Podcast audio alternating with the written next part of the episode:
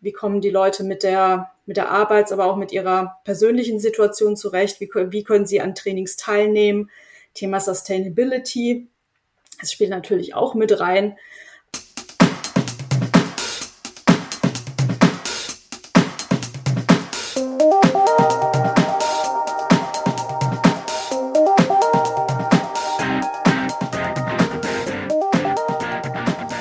Herzlich willkommen zu einer neuen Ausgabe der Lernkurve, dem Podcast für alle Fans von Corporate Learning und Communication. Wir schauen mit unseren Gästen auf aktuelle Themen und Entwicklungen rund um Lernen und Kommunizieren in Unternehmen. Mein Name ist Dirk Schwendt. Thema heute Training nach Covid. Zurück in den Klassenraum oder doch nicht oder doch nicht so ganz. Wie sieht das aus? Hintergrund ist, ja, mit Beginn der Pandemie mussten ja alle Trainings auch in Unternehmen in sehr kurzer Zeit virtualisiert werden. Da haben wir ja auch in einer eigenen Folge mal darüber gesprochen. Und vermutlich haben viele damals gehofft, dass es alles ganz schnell wieder zurück in den Klassenraum geht. Jetzt, inzwischen, August 22, gibt es zumindest in, in gewissen Ma Maßen und Rahmen die Möglichkeit tatsächlich für diese, für diese Rückkehr in den Klassenraum Gleichzeitig sind natürlich aber auch mittlerweile so die Vorzüge und Besonderheiten von virtuellen Trainingssettings sichtbar geworden. Frage ist jetzt also, wie sieht denn das in der Zukunft aus, diese, diese Mischung und welche Rolle spielt der Klassenraum da weiter? Darüber spreche ich heute mit Tanja Aderholt. Sie ist unser Lead für das interne Lernen bei Accenture in Deutschland, Österreich und der Schweiz. Mit der Tanja möchte ich heute gemeinsam in die, in die Zukunft des Klassenraumlernens schauen. Hallo Tanja. Hallo Dirk, danke für die Einladung freue mich dabei zu sein. Ja, gerne. Wie ist denn bei Accenture aktuell das Verhältnis zwischen Klassenraum und virtuellem Lernen, Trainings im Vergleich zu, zu der Vor-Corona-Zeit? Lässt sich das irgendwo so sagen oder in Zahlen ausdrücken? Ja, mit Zahlen tue ich mir ein bisschen schwer, aber wir sind definitiv ähm, fast durchgängig, würde ich sagen, noch im virtuellen oder Online-Bereich unterwegs. Also der, der Klassenraum, wie wir ihn früher gekannt haben, wirklich mit, ähm, ja, ich reise zum Training, bin on-site dabei, haben wir in, im Moment weiterhin in sehr, sehr geringem Ausmaß. Und ist das jetzt eine bewusste Entscheidung, sei es aus Pandemiegründen, sei es aus didaktischen Gründen, oder, oder hat sich das jetzt einfach bewährt, da virtuell unterwegs zu sein? Und, und, und was sind die Kriterien, um sowas zu entscheiden, die ihr anlegt? Mhm. Also ich würde sagen, da, da spielen ein paar Themen mit rein. Auf der einen Seite, ähm, ja, wir haben weiterhin auch mit Beschränkungen zu tun und mit Guidelines, die uns äh, nicht wieder in das Ausmaß zurückgehen lassen, wie wir es mal hatten. Mhm. Auf der anderen Seite muss man aber auch dazu sagen, ähm, ja, wir, wir leben jetzt seit, ja, es sind zweieinhalb Jahre mit, mit den virtuellen Trainings mhm. und äh, es hat sich auch einiges bewährt. Also wir haben auch wirklich, ähm, also bei uns den Vorteil wirklich gehabt, ähm, das war im, ja, im März 2020, haben wir innerhalb kürzester Zeit mit unseren Trainern das Angebot umstellen können auf virtuell. Und also wirklich die, die Klassenraumtrainings in das virtuelle Setup gehoben. Und ähm, da sind wir auch sehr auf, auf Offenheit und Kreativität von den äh, seitens der Trainer gestoßen. Mhm. Und ähm, viele Umstellungen auch gemacht, andere Konzepte aufgesetzt, viel ausprobiert.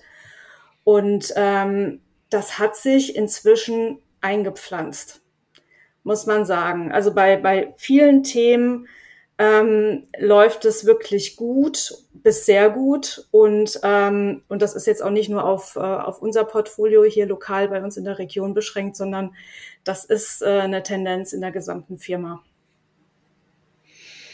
Okay, und, und wenn du sagst, läufst gut, was sind denn da die, die, die, Haupt, die Hauptvorteile, die sie herausgestellt haben? Hat sich eingepflanzt, läuft gut, sagst du? Also irgendwo seid ihr auf irgendwas gekommen, wo ihr sagt, hey, das hier ist doch, das, das hat ja einen Grund, weshalb das so gut funktioniert.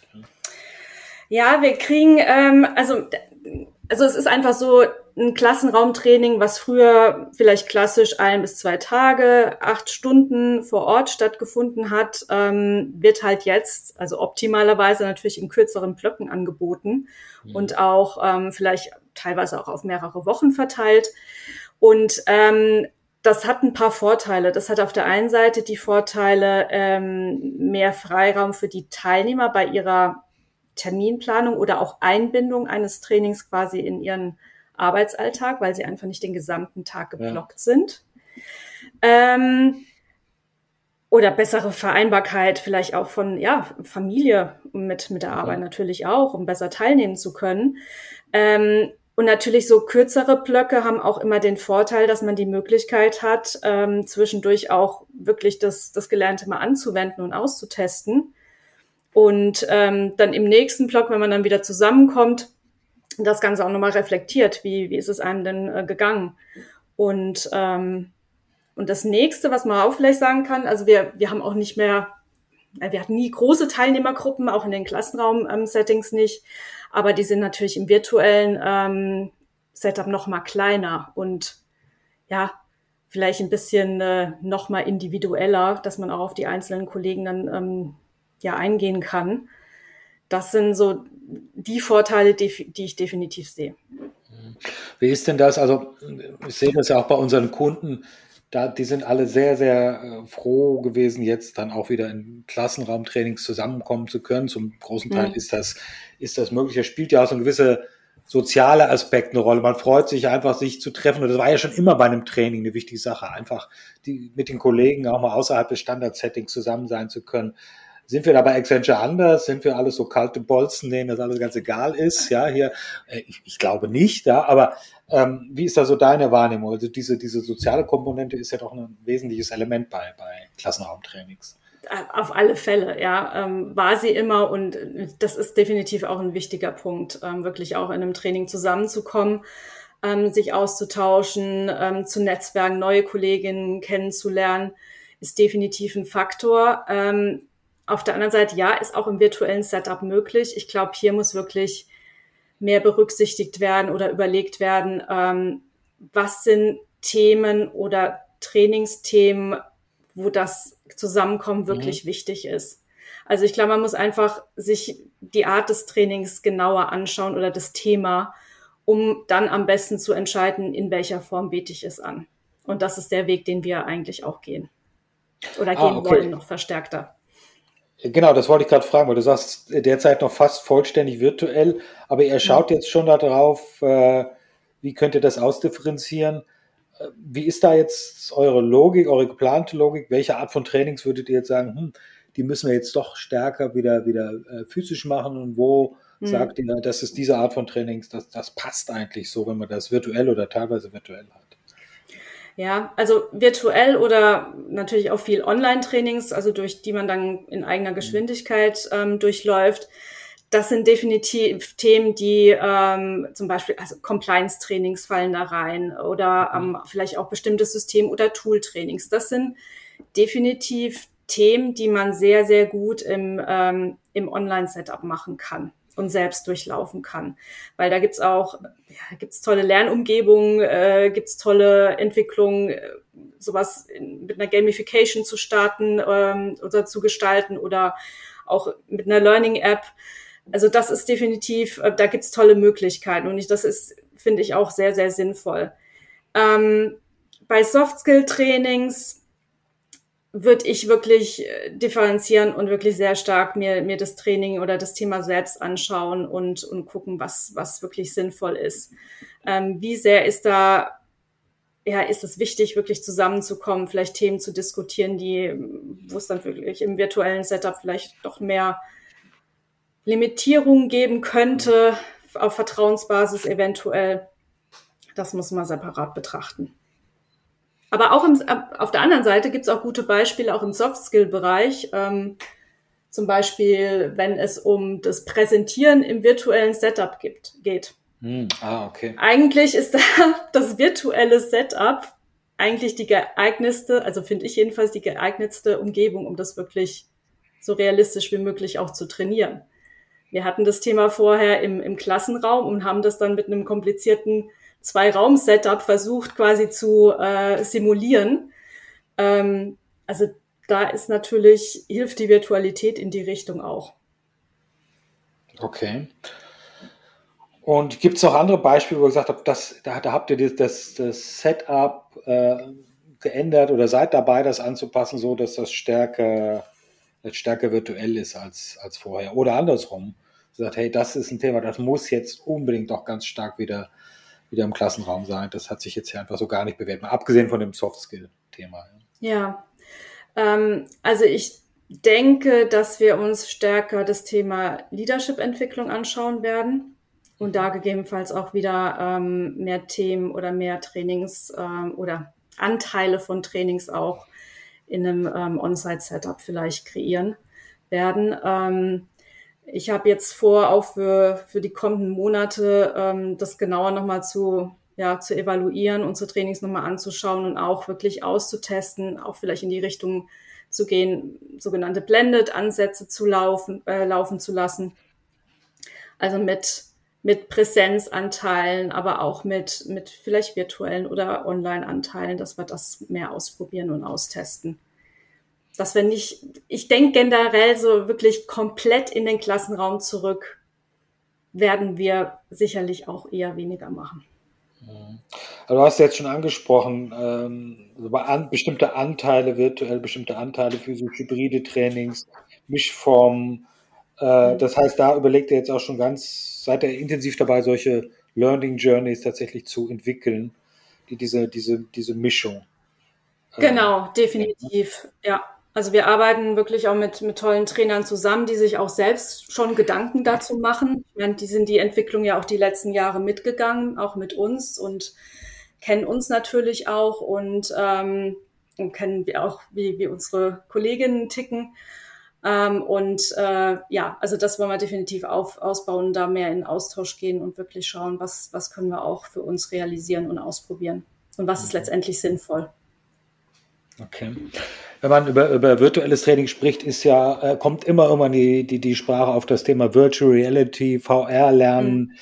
Mhm. Ähm, ist denn da etwas äh, geplant bei euch hier einfach stärker auch darauf zu setzen als, als Element? Ja, das ist ein, das ist ein spannendes Feld und ähm, also die Reise, würde ich sagen, hat schon begonnen, aber ich, also wir, wir setzen es im Moment vorrangig äh, bei uns im Onboarding ein, also für die Onboarding-Veranstaltung genauer gesagt. Mhm. Ähm, und zwar wirklich, also global über, über die Firma verteilt wurde das schon eingeführt, dass ein Teil dieser Veranstaltung ähm, ja auf einer virtuellen Plattform stattfindet. Das heißt also, die, die New Joiner können sich ein, einlinken und ähm, ihren Avatar erstellen und mhm. sich quasi als Avatar kennenlernen, zurechtfinden. Da gibt's Informationen auf dieser Plattform.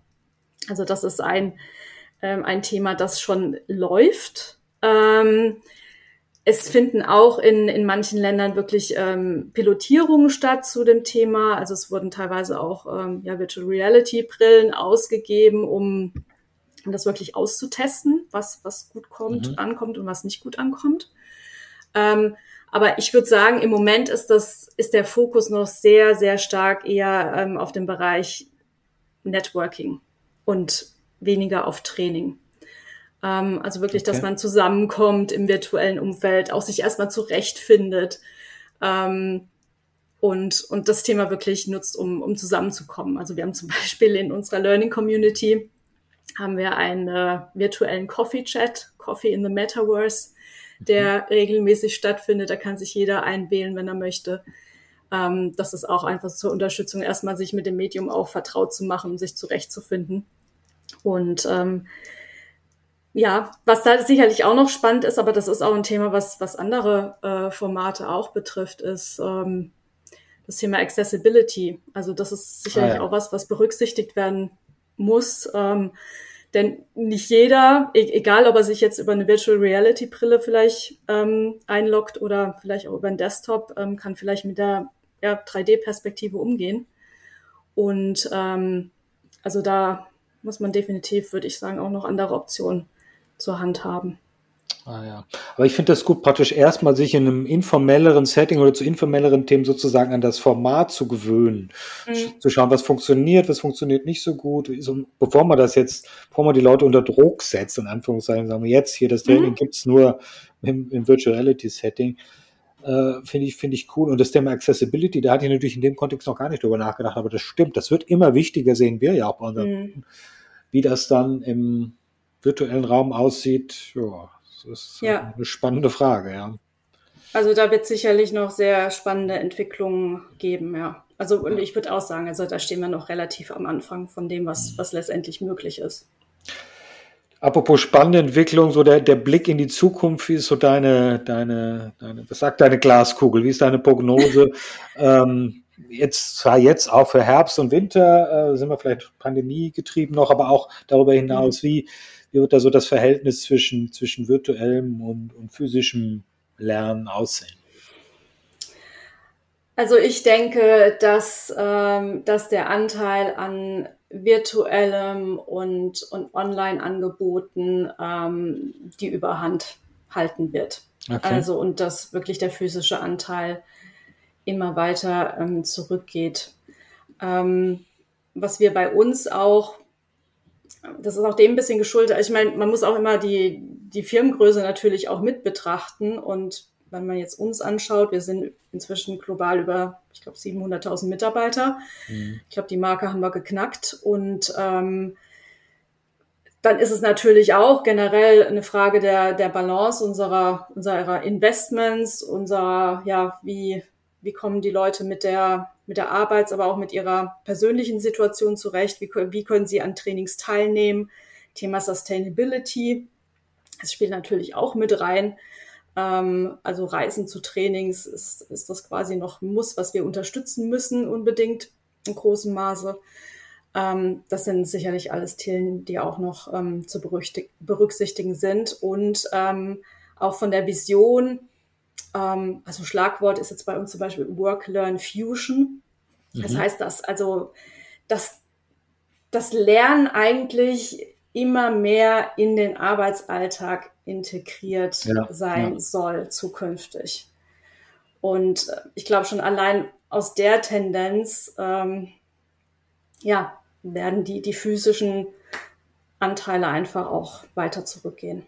Hm. Ja, richtig. Das ist Lernen soll, wird sich gar nicht mehr so anfühlen wie Lernen. Man, äh, äh, das ja. ist der Optimalfall, ja, mhm. genau. Ja. Cool.